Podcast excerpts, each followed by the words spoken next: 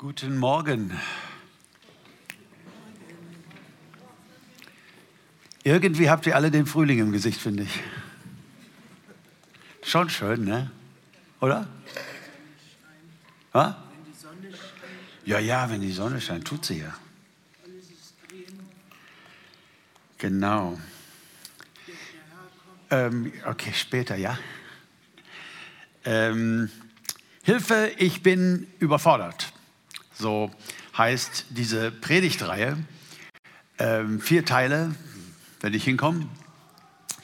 Und ich denke, es ist ein Thema, zu dem jeder hier heute Morgen und jeder äh, zu Hause vor dem äh, Fernsehbildschirm oder am ähm, Tablet äh, eine Beziehung hat.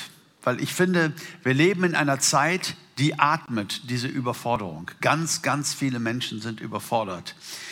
Ähm, wenn du heute ganz dringend einen Termin brauchst bei einem Therapeuten oder irgendwo Hilfe brauchst, du denkst, ich habe einen Burnout oder was, da musst du dich auf lange Wartezeiten einrichten. Die Wartezimmer sind voll. Menschen sind überfordert, vielleicht wie noch nie in ihrem Leben. Wir haben so viele Dinge, die uns helfen ähm, im Haushalt und so viele Dinge, die es einfacher machen. Wir haben so viel Technik und, und, und so viel, man sollte meinen, und einen relativen Wohlstand menschheitsgeschichtlich gesehen. Man sollte meinen, wenn eine Generation nicht überfordert ist, dann diese. Und es ist doch hochinteressant zu beobachten, dass genau das Gegenteil der Fall ist. Auf den Arbeitsplätzen, das Klima wird härter. In den letzten 20 Jahren ist es in ganz, ganz vielen Jobs so, dass die Arbeit, die vor 20 Jahren noch von fünf gemacht wurde, heute von drei gemacht wird. Es ist alles ziemlich straffer geworden. Angst vor Arbeitslosigkeit, Angst davor, dass du deinen Hauskredit nicht abzahlen kannst und all das macht ja Druck, all das macht ja was mit uns. Ja, und dann kommt die liebe Familie, die Ehe und in jedem guten Ehebuch steht ja auch die Qualitätszeiten, die als Priorität einsetzen müssen, aber die müssen halt auch in den Kalender irgendwie, diese äh, Prioritätszeiten. Und wenn du dachtest, du bist damit überfordert, dann warte mal, bis die Kinder kommen. Und dann wart mal, bis du drei Kinder, schulpflichtige Kinder hast. Ähm, und auf einmal kommt Corona. Und auf einmal gibt es Regeln und auf einmal gibt es alles Mögliche. Ganz viele Leute, ähm, auch in dieser Corona-Zeit, sind auch seelisch krank geworden in unserem Volk und in unserer Welt. Einfach weil der Druck so unfassbar groß wurde. Ja, und dann natürlich im Haushalt, der Müll muss schon ordentlich getrennt werden. Ist ja nicht wie früher wohl. Einfach haust du in eine Tonne. Nein, nein, da musst du ja schon ziemlich genau wissen, in welche von den sieben oder drei oder je nachdem äh, das jetzt genau kommt. Und auch beim Einkaufen äh, musst du gucken, entweder ja, dass dich keiner beobachtet, aber nicht, dass du aus Versehen so einen Kaffee aus dem Regal nimmst, der jetzt äh, nicht Fairtrade ist und nicht Bio ist oder so. Ich meine, äh, das ist ja auch nochmal ein Studium, was man da ablegen muss, was man überhaupt noch kaufen darf und welches T-Shirt irgendwie fair produziert wurde. Das sind ja super Themen. Das will ja jeder, der ein bisschen ein Herz hat. Aber ist halt alles viel, wohl? Und Leute kommen unter Druck und halten das kaum aus. Ja, und Garten und Auto, ach, schon wieder TÜV und mein, kann doch nicht sein, schon wieder zwei Jahre. Und dann kommen noch wir fromm. Ja, die müssen jetzt noch äh, Glaube und Gemeinde, stille Zeit machen. Ich weiß nicht, ne? das ist so in meiner geistlichen Kindheit und Jugend, wo man ganz viel Wert drauf gelegt, jeden Tag stille Zeit zu machen, jeden Tag ein Kapitel in der Bibel zu lesen und Veranstaltungen zu besuchen, natürlich Mitarbeiter und wie das so ist in unseren Gemeinden. Wir brauchen Mitarbeiter auf allen Positionen und äh, wir werben ja auch immer wieder dafür. Das kann schon ganz schön Druck machen. Ja, und dann kommt der Herr Jesus und sagt uns heute Morgen Folgendes. Ich lese Gottes Wort aus Matthäus 11, Vers 28 bis 30. Kommt her zu mir alle, ihr mühseligen und beladenen, und ich werde euch Ruhe geben. Nehmt auf euch mein Joch und lernt von mir, denn ich bin sanftmütig und von Herzen demütig. Und ihr werdet Ruhe finden für eure Seelen, denn mein Joch ist sanft und meine Last ist leicht. Ich stelle zunächst einmal im Glauben fest, aufgrund dessen, was ich hier gelesen habe, Jesus überfordert dich nicht. Das ist, was ich aus diesen Versen rauslese. Das ist nicht seine Absicht, das ist nicht sein Programm. Da ist kein Mensch, stell dich nicht so an. Guck mal in Afrika, die haben es viel schwerer. Da ist nicht noch mehr Druck, sondern da ist jemand, der in dein Leben möchte, der dein Leben mit dir teilen möchte, der nicht für Druck steht. Sonst wäre diese Bibelstelle äh, überhaupt nicht möglich. Nein, die Überforderten sollen Ruhe finden.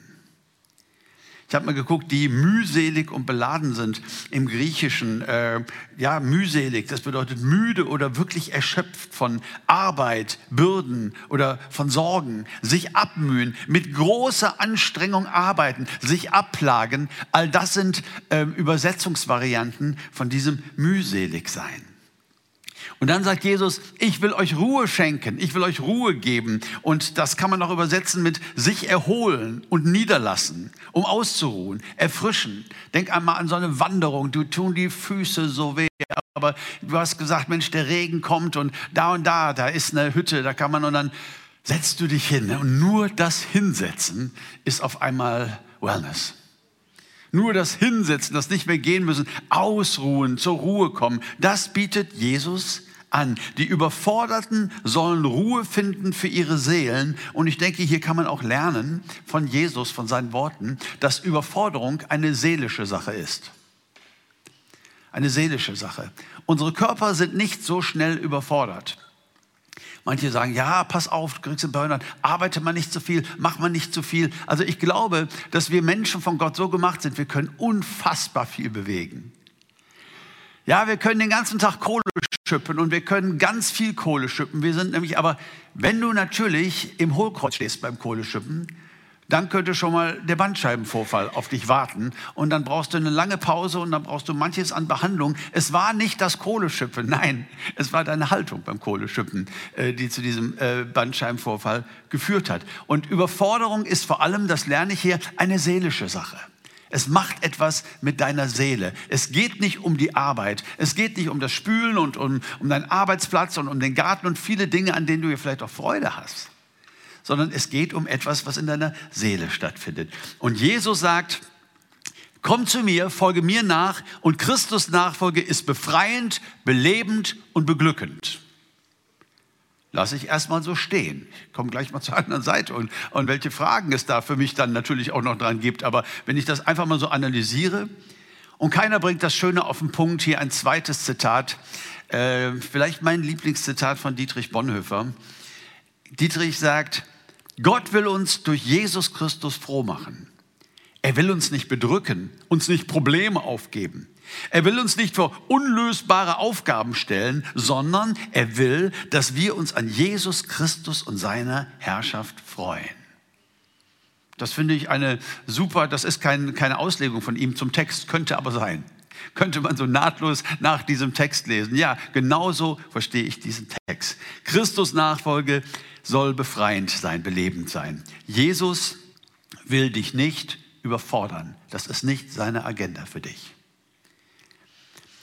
Aber was überfordert sehr oft in unserem Leben, auch für uns als Gläubige, ist eine gewisse Religiosität. Religion kann nämlich gnadenlos überfordern. Jesus sagt seinen Nachfolgern, oder die ihm nachfolgen wollen, kommt zu mir, ähm, ich will euch Ruhe geben, ich will, dass ihr euch ausruht, ich will euch fit machen. Aber er sagt auch etwas zu den religiösen Leitern seiner Tage. Und schaut mal hier in Lukas 11, Vers 46, harte Worte. Jesus aber sprach, wehe euch Gesetzesgelehrten, denn ihr ladet den Menschen unerträgliche Bürden auf und ihr selbst rührt die Bürden nicht mit einem Finger an. Das ist ähm, so eine, eine Art der Religion, so eine Wesensart der Religion, ob im jüdischen oder im christlichen oder überall da, wo geglaubt wird, dass da Leute vorne stehen und Forderungen stellen und dir sagen, wie du leben musst und was du auch noch musst und was auch noch so wichtig wäre und so weiter. Das ist, was Jesus hier anklagt. Die Religion der Pharisäer, Lasten auferlegen und Leistung erzwingen. Lasten auferlegen und Leistung erzwingen. Und ähm, wenn ich so darüber nachdenke, ähm, wie ich geistlich geprägt wurde, ich habe auch Christus Nachfolge nie unter dem Gesichtspunkt als erstes gesehen, äh, erquickend, belebend, sondern eher, hey, das hat alles auch seinen Preis. Und denkt man an die Märtyrer. Und jammern wir hier nicht rum. Ja, das muss alles auch seinen Preis und nur wer ganz konsequent und äh, ja, und Dead Oak noch. Lange Gebetszeiten gaben die Pharisäer vor, viel Bibel studieren, vier Jobs in der Gemeinde machen, evangelisieren, was? Du mähst hier deinen Rasen, während du Nachbarn hast, die noch verloren gehen, geht ja wohl mal gar nicht. Immer lieb sein, seinen Ärger niemals rauslassen, immer beherrscht sein, immer über den Dingen stehen. Ähm, und viele, viele andere Dinge, die sich nicht gehören oder die man als Sünde oder falsch ansieht. Ja, und für viele führt das bis zu einem gewissen Burnout und einer absoluten Überforderung. Was macht das mit den Menschen und was macht das mit den Gläubigen? Religiöse Forderungen führen bei uns allen zu Scham und Verdammnisgefühlen. Wir schämen uns und wir können diesem Standard, der da gefordert ist, ähm, auch nicht wirklich genügen. Und diese Schamgefühle, ihr Lieben, sind absolut unproduktiv. Sie lösen in dir immer wieder dieses Gefühl aus, ich reiche nicht. Es kam mal jemand zu mir und sagt, weißt du, Uwe, was ich an deiner Verkündigung so mag, ähm, ist, dass du einem nie ein schlechtes Gewissen machst oder selten ein schlechtes Gewissen machst. Das ist alles so, ähm, und ich sage, ja, das ist aber eigentlich nur, weil ich ein Stratege bin. Ich bin genügend Jahre, Jahre, dabei, um zu wissen, dass wenn ich euch ein schlechtes Gewissen mache, dann kann ich euch vielleicht den Tag verdauen, äh, versauen, ähm, aber ich werde keinen von euch verbessern. Keiner von euch wird effektiver Jesus nachfolgen. Keiner von euch wird sich mehr hingeben. Keiner von euch wird irgendetwas ändern in seinem Leben. Diese Dinger lähmen nur. Verdammnisgefühle, Schamgefühle äh, aus religiöser Beweggrund. Immer dieses Gefühl, ich reiche nicht.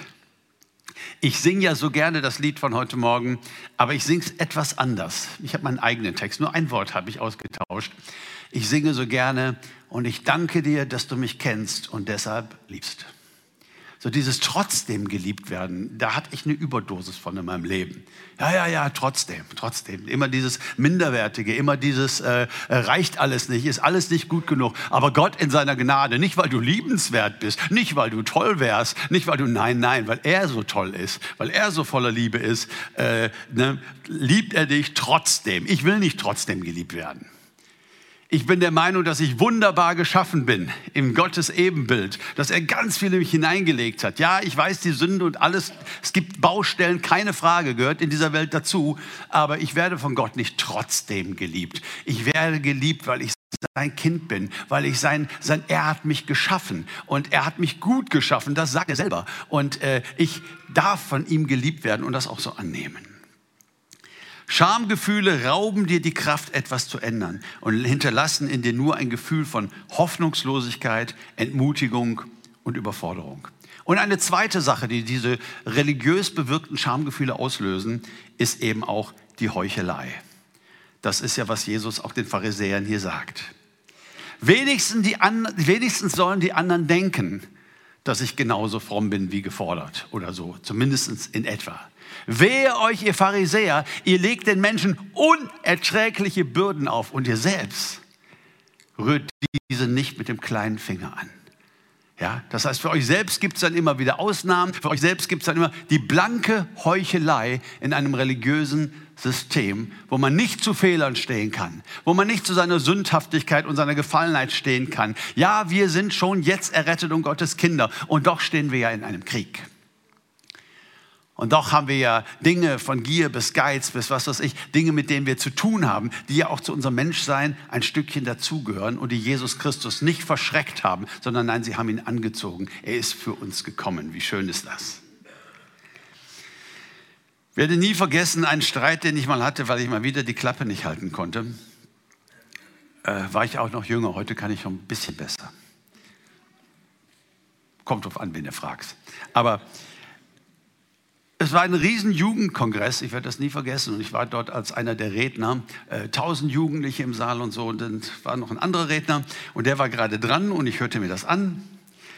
Und irgendwie sprach er über Hingabe und Liebe zu Jesus und sagte dann diesen tausend Jugendlichen, Thema Selbstbefriedigung, darf ja bei keiner Jugendveranstaltung fehlen, und äh, sagte eben, also wer Jesus wirklich liebt, wer wirklich durch und durch ihm hingegeben ist, und so weiter, äh, der braucht das gar nicht. Und machte dann einen Aufruf, man konnte nach vorne kommen und sich davon lösen lassen. Ich habe hinterher gesagt, weißt du, diese Worte von Jesus an die Pharisäer, unerträgliche Lasten auflegen und sie selbst nicht mal mit dem kleinen Finger anrühren. Ich finde, für einen verheirateten Mann mit einer bildhübschen Frau und zwei kleinen Kindern mitten im Leben stehend, das sind ja sehr schöne Texte. Was ich vermisst habe, ist, dass du mal gesagt hast, dass es bei dir so war und dass es gelungen ist.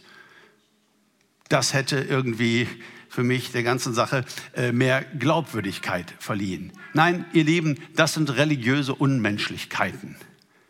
Jeder hat damit zu kämpfen. Es gehört zum Leben dazu. Es ist auch durch die Schöpfung ein Stück weit in uns hineingelegt worden. Nein, und nur weil wir an Jesus glauben, ist das nicht auf einmal kontrollierbar, so von heute auf morgen und total einfach. Was erzählen wir denn da den Leuten? Bitte schön.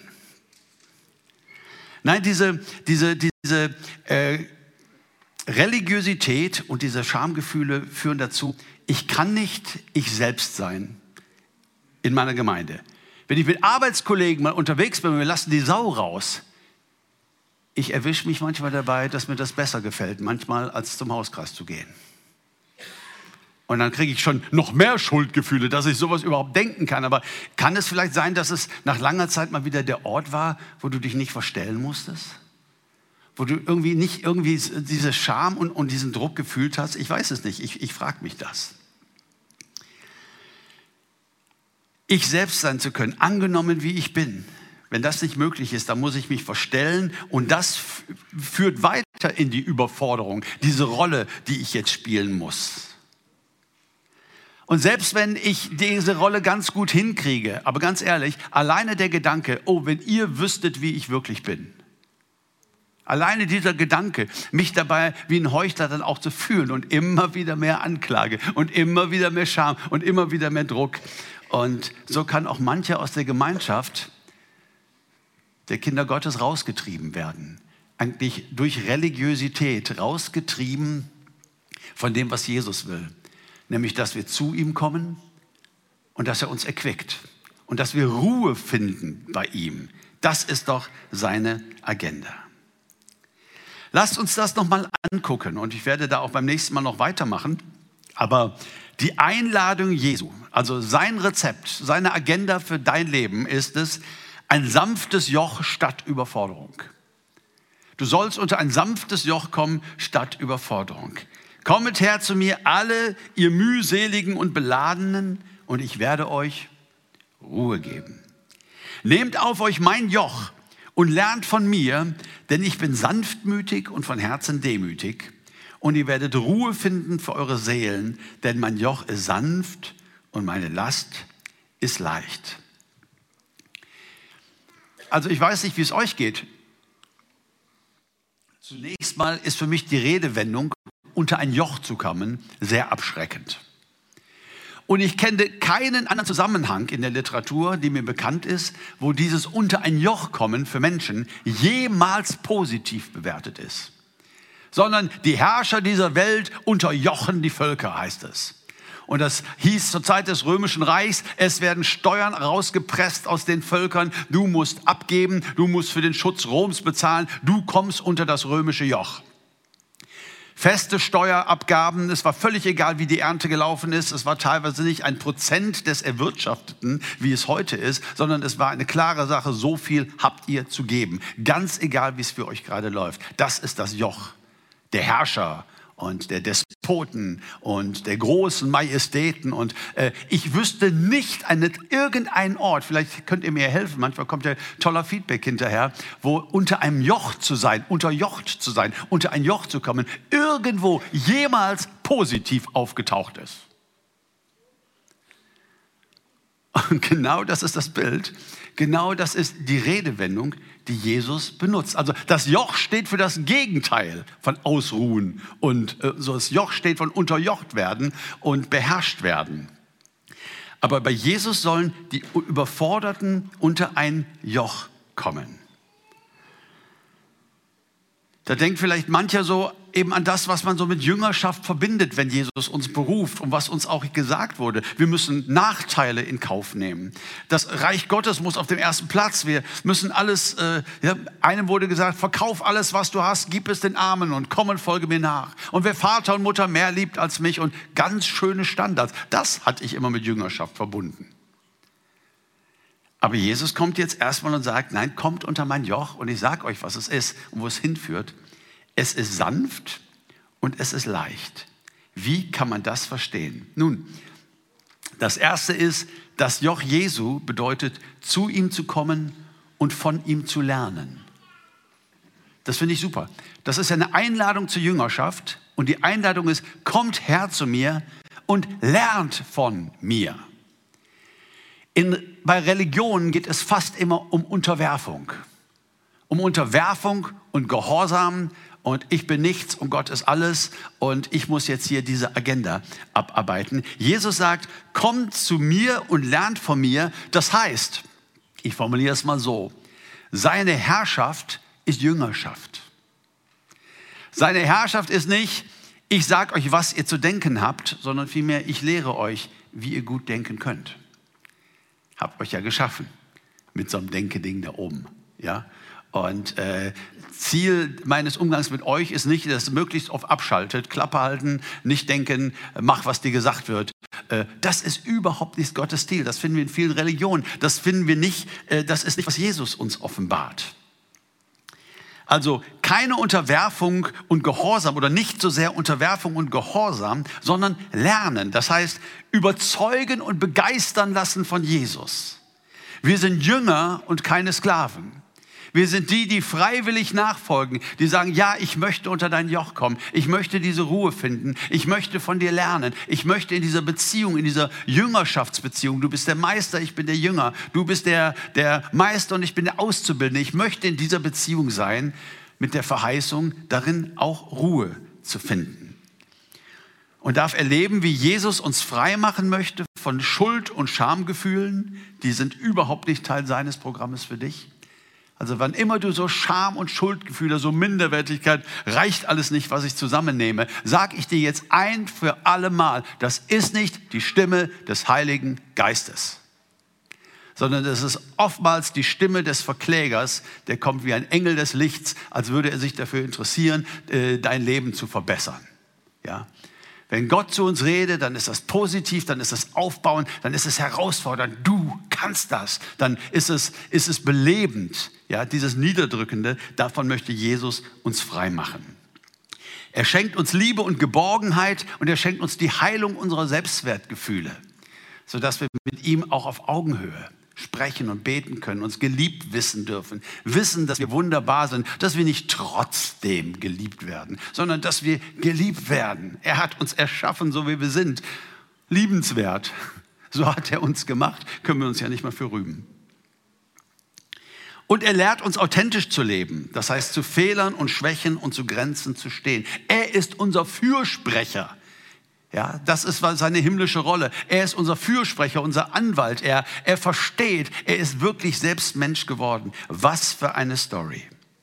Und er gibt uns Mut und gibt uns Hoffnung durch sein Wort und sagt uns, dass alles möglich ist.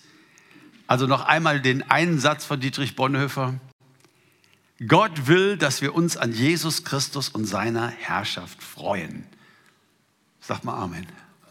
Das ist nicht ein genialer Satz. Das ist, was Gott will. Vergiss das nicht. Nimm das mit in den Alltag. Und wenn die doofen religiösen Gefühle kommen, Gott will, dass wir uns an Jesus Christus und seine Herrschaft freuen. Seine Herrschaft über uns, sein Joch ist etwas zum Freuen und ist nicht vergleichbar mit dem, was wir als Leiterschaft oder als Herrschaft oder so in der Welt kennen. Unter sein Joch kommen. Ich weiß nicht, wem das jetzt ein bisschen zu weit geht. Ich weiß auch nicht, ob Jesus das so ganz genau sagen wollte. Das wäre ein bisschen mutig zu behaupten. Aber mir ist noch ein Gedanke gekommen bei dem Joch, der sich auch anders sehr gut biblisch belegen lässt. Wenn du denkst, ich komme unter das Joch Jesu, was hast du eigentlich für Bilder im Kopf? Also ich sehe immer, ich habe ja acht Jahre in Südafrika gelebt und ich sehe, sehe so die Buren früher, die hatten so einen Planwagen und vorne einen Ochsen der hat den Planwagen gezogen oder so ein Flug. Und da sitzt dann einer auf der Bank mit der Peitsche und sagt, komm schon, ja, äh, komm unter mein Joch, du ziehst jetzt diesen Wagen. Ähm, aber ich glaube, alles das, was Jesus hier sagt, klingt eigentlich mehr danach, es ist ein Joch, in dem auch Jesus ist. Komm unter mein Joch, sei mit mir gemeinsam in einem Joch. Das heißt, er ist nicht der Planwagenfahrer, er ist nicht der Bauer und du hast hier zu, zu machen, sondern er macht dich zu einem Jochgenossen. Wir sind Jochgenossen Jesu. Wir sind gemeinsam unter einem Joch, nicht unterjochte. Also diesen Gedanken finde ich total gewinnend und ich finde, er passt sehr, sehr gut in den Kontext. Jesus begeistert uns, er lehrt uns und er hat die Menschen begeistert, womit? Mit seiner Lehre über das Reich Gottes. Das Reich Gottes, das kommt und kommt und kommt und irgendwann kommt Jesus wieder und es herrscht auf dieser Erde keine Kriege mehr, kein Corona, keine Ungerechtigkeit, keine Schmerzen, keine Tränen, kein Leid. Wir werden hier leben und mit Jesus leben und herrschen und es ist das Paradies und wir dürfen es jetzt schon vorantreiben. Davon war Jesus begeistert und damit hat er seine Jünger begeistert. Etwa nicht so, die Botschaft ist nicht, wenn du in den Himmel willst, da muss ich Jesus annehmen und sagen, dass das alles Gnade ist. Aber Alter, dann gehen die Hausaufgaben los. Wer nicht von ganzem Herzen, wer Vater und Mutter mehr liebt. Und da es so. Also, ich finde dafür, dass das keinen Eintritt kostet im Himmel. Ich finde, da ist viel Kleingedrucktes, um es mal nett zu sagen so in, in meinem Erleben äh, dann gewesen. Nein, ein Jochgenosse Jesu zu sein. Er sitzt nicht mit der Peitsche da und fordert Leistung, sondern er ist an meiner Seite. Er überzeugt mich und begeistert mich vom Reich Gottes und meiner Rolle darin und dem, wozu ich berufen bin und wo ich die Möglichkeit habe, dieses Reich Gottes nach vorne zu bringen. Und der Schlüssel zu diesem sanften Joch, davon bin ich überzeugt, ist die Freude am Reich Gottes die Jesus uns aber schenkt und vermittelt und durch sein Wort in uns hineinspricht. Freude am Reich Gottes. Und er spricht es nicht nur in uns hinein, schon gar nicht fordert er es, er begeistert uns, aber er lebt es authentisch vor, auch am Kreuz von Golgatha. Nochmal einer meiner Lieblingsbibelverse. Wer mir eine Weile zugehört, der weiß, so gewisse Verse, die tauchen fast in jedem Kontext auf. Das sind so, weiß ich auch nicht, so Schlüsseldinger für mich. Ist Hebräer 12, Vers 1 bis 2. Lasst uns mit Ausdauer laufen in dem Kampf, der vor uns liegt. Das klingt zugegebenermaßen jetzt schon wieder anstrengend. Aber wie? Indem wir hinschauen auf Jesus, den Anfänger und Vollender des Glaubens, der um der vor ihm liegenden Freude willen das Kreuz erduldete und die Schande für nichts achtete. Jesus hatte eine Kraftquelle, mit der er unterwegs war. Das Reich Gottes und das, was kommen würde. Und wenn diese Menschheit erlöst ist, wenn wir das Böse und den Teufel endgültig in den Abgrund treten, wenn es das alles nicht mehr gibt, sondern nur noch Liebe und Harmonie und Kreativität und nur noch all das, was Gott geschaffen hat, dafür brennen wir, dafür leben wir, dafür lebte er. Und das gab ihm die Kraft, sagt der Schreiber des Hebräerbriefes, auch Nachteile in Kauf zu nehmen nicht als religiöse Forderung, die gegen dich steht und die von dir eingeklagt wird. Dann wäre wieder der Jochbesitzer auf seiner Kutscherbank mit seiner Peitsche. Nein, nein, als ein Jochgenosse Jesu, der es vorgelebt hat und der dich damit ansteckt und der mit dir gemeinsam Seite an Seite unter einem Joch das Reich Gottes nach vorne bringt. Ich finde diesen Gedanken wunderschön. Und ein Jochgenosse Jesu zu sein, bedeutet auch, dass wir lernen, mit ihm zu rechnen. Er ist da, nochmal, nicht auf der Kutscherbank, sondern direkt neben uns. Und die Jüngerschaftslektion, die wir lernen dürfen in dieser Woche, ist inmitten von Unter Überforderung, inmitten von Überforderung uns einfach mal die Frage zu stellen, wer steckt eigentlich mit mir unter diesem Joch? Wir haben es nicht mit einem Jesus zu tun, der es sich bequem im Himmel macht und der es hinter sich hat. Und jetzt sind wir dran. Er hat ja so viel für uns getan, jetzt können wir ja mal. Nein, wir haben es mit einem zu tun, der mit uns unter diesem Joch ist, der mit uns durchs Leben geht, der mit uns dieses Joch, äh, der mit uns arbeitet und mit uns das Reich Gottes vorantreibt. Und das sehe ich ganz viel ähm, auch in den Evangelien. In Matthäus 14, wir haben vor ein paar Monaten darüber gesprochen, Speisung der 5000. Jesus sagt zu seinen Jüngern, gebt ihr ihnen zu essen. Und überfordert sie anscheinend, weil das mit dem Joch noch irgendwie nicht klar war. Was sagten die Jünger? Äh, wir haben fünf Brote und wir haben zwei Fische. Fehlt da was an der Rechnung? Was Jesus sagen wollte, ja, ihr habt fünf Brote und ihr habt zwei Fische und ihr habt mich mit unterm Joch. Ich, ich, bin ja auch noch hier. Bringt mir mal die fünf Brote und die zwei Fische. Das bedeutet es, auch unter einem Joch zu sein mit Jesus, mit ihm und seiner Kraft zu rechnen. Wenn ich sehe, was wir ziehen gemeinsam, dann weiß ich, das hat ganz viel mit ihm zu tun. Das hat ganz viel mit seiner Kraft zu tun und mit seinem Heiligen Geist zu tun. Ähm, er ist so ein starker Partner. Wir sind Juniorpartner Gottes, Juniorpartner Jesu und wir ziehen mit ihm gemeinsam. Ja, es gibt Momente der Überforderungen. Es scheint sogar so, dass Jesus uns da hineinführt, wie bei der Speisung der 5000. Aber eigentlich ist es immer die eine Lektion. Hey, ich bin doch da.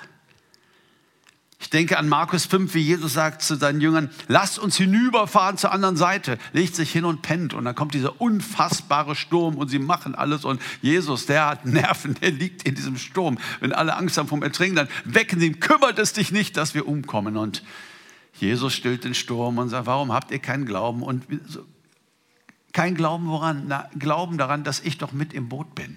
Ich habe doch gesagt, lasst uns hinüberfahren. Ich habe auch nicht gesagt, lasst uns kentern gehen. Ich habe gesagt, lasst uns hinüberfahren. Und manchmal bin ich einfach still, weil ich möchte, dass, dass, dass du das begreifst und dass du dich an mich wendest. Dass du sagst, Jesus, bist du noch da? Du, du bist doch mit mir unter diesem Joch, oder? Dir ist doch gegeben alle Gewalt im Himmel und auf Erden und ich bin ein Jochgenosse des Sohnes Gottes. Was für, eine, was für ein Vorrecht, was für eine schöne Sache. Und wir gemeinsam schaffen das und du gibst mir deine Kraft. Und manchmal habe ich sogar den Eindruck, es gab Zeiten in meinem Leben, da hänge ich in diesem Joch und er trägt mich. Ein Jochgenosse Jesu zu sein, was für ein schöner Gedanke. Ich werde dann nächste Mal weitermachen, möchte mit einem Gedanken gerne schließen. Ich glaube, dass in dieser richtigen Weise ein Jünger Jesu und ein Jochgenosse Jesu zu sein, ähm, auch unsere Belastbarkeit vermehrt. Wir alle, die wir vielleicht nicht mehr ganz so jung sind, wissen, dass man im Leben manchmal eine sehr unterschiedliche Belastbarkeit hat. Dass man mal voller Lebenskraft sein kann und Unfassbares bewegen kann und dass manchmal einfach alles so überfordert. Das Joch Jesu, davon bin ich überzeugt, nehmt es bitte mit. Es vermehrt unsere Belastbarkeit. Wenn es so funktioniert, wenn es so läuft, wie er sich das ausgedacht hat und wie er uns das ja verheißen hat, kommt her zu mir, ich werde euch Ruhe geben. Mein Joch ist sanft, meine Last ist leicht. Und das vermehrt insgesamt unsere Belastbarkeit. Ähm, hochinteressanter Gedanke. In 1. Korinther 15, Vers 10, da sagt der Paulus, aber durch Gottes Gnade bin ich, was ich bin. Und seine Gnade, die er an mir erwiesen hat, ist nicht vergeblich gewesen, sondern ich habe mehr gearbeitet als sie alle. Kann man sagen, hey, Paulus wieder, ne? Der alte D-Typ hier, mehr gearbeitet als sie alle. Aber ich finde es hochinteressant. Er sagt nicht, weil ich so ein toller Hecht bin. Er sagt nicht, weil ich so unfassbar diszipliniert bin. Er sagt nicht, weil das Reich Gottes für Leute sind, die willensstark sind und die durchsetzungsfähig sind und die richtig was drauf haben. Die erwählt Gott. Oh, Schätzelein, was glaubst du denn, was du hier machst? Oder ich? Nein, nein, es ist ja sehr oft das Gegenteil. Dass Gott das Schwache erwählt dieser Welt. Durch seine Gnade macht er aus uns das, was wir dann sind und was wir dann werden, durch dieses sanfte Joch und mit dem Resultat, dass Paulus sagt, ich habe mehr gearbeitet als sie alle. Wir alle sehnen uns nach einem sinnvollen Leben. Wir alle sehnen uns danach, kreativ zu sein, Dinge zu tun, voranzukommen. Äh, Arbeit ist ja kein Fluch. Und der Mensch hatte Aufgaben vor dem Sündenfall. Eine klare Berufung, eine klare Aufgabenbeschreibung, äh, was er zu tun hatte. Und wir sind so gemacht, dass das befriedigend ist, dass das schön ist. Und wenn wir dieses Ding mit der Überforderung in den Griff bekommen durch das Angebot Jesu, dann habe ich ganz, ganz viel Hoffnung. Ich möchte heute Morgen dazu einladen, Jesus beruft uns ja immer wieder neu in die Jüngerschaft. Auch dem Petrus hat er ja nach seiner Auferstehung nochmal gesagt, komm und folge mir nach. Ja, jemand, der schon so lange nachgefolgt war. Vielleicht ist das ein frischer Ruf Jesu zur Nachfolge mit einem verbesserten Verständnis für das, was er will. Vielleicht ist heute so ein Tag, wo wir einfach mal sagen, Jesus, ich glaube dir das jetzt und ich werde mit diesen Scham und Überforderungs- und Verdammnisgefühlen jetzt anders umgehen. Ich habe verstanden, das bist nicht du und das willst du gar nicht. Das ist nicht deine Art, wie du an mir arbeitest. Hätte ich auch vorher drauf kommen können, hat ja noch nie was gebracht. Sondern Jesus, ich möchte das mit dem sanften Joch. Ich möchte von dir lernen. Ich möchte von dir begeistert sein. Ich möchte von deinem Reich begeistert sein. Und ich möchte merken, wie meine Belastbarkeit auch dadurch wächst. Wir haben auch heute wieder das Angebot, wenn dich das anspricht und du einfach da mal so einen neuen Anfang brauchst. Das hier in der Ecke, unsere Gebetsecke, da warten Menschen auf dich, die sehr, sehr gerne mit dir beten und die dich sehr, sehr gerne segnen. Es ist manchmal total gut, Dinge festzumachen. Deswegen feiern wir Abendmahl, darin machen wir etwas fest. Darum lassen wir uns taufen, darin machen wir etwas fest. Und manchmal nach so einer Predigt zu, zu reagieren und zu sagen, ich bräuchte mal mit jemand, mit dem ich zusammen beten kann. Und sagen, das hat mich heute angesprochen und das möchte ich gerne umsetzen. Und wir beten gemeinsam. Da fließt ganz, ganz viel Kraft des Heiligen Geistes. Davon bin ich überzeugt. Herzliche Einladung hier zu meiner Linken wird dann gleich ein Gebetsdienst stattfinden. Ich bitte euch, wenn ihr mögt, mit mir aufzustehen. Ich würde sehr gerne noch beten.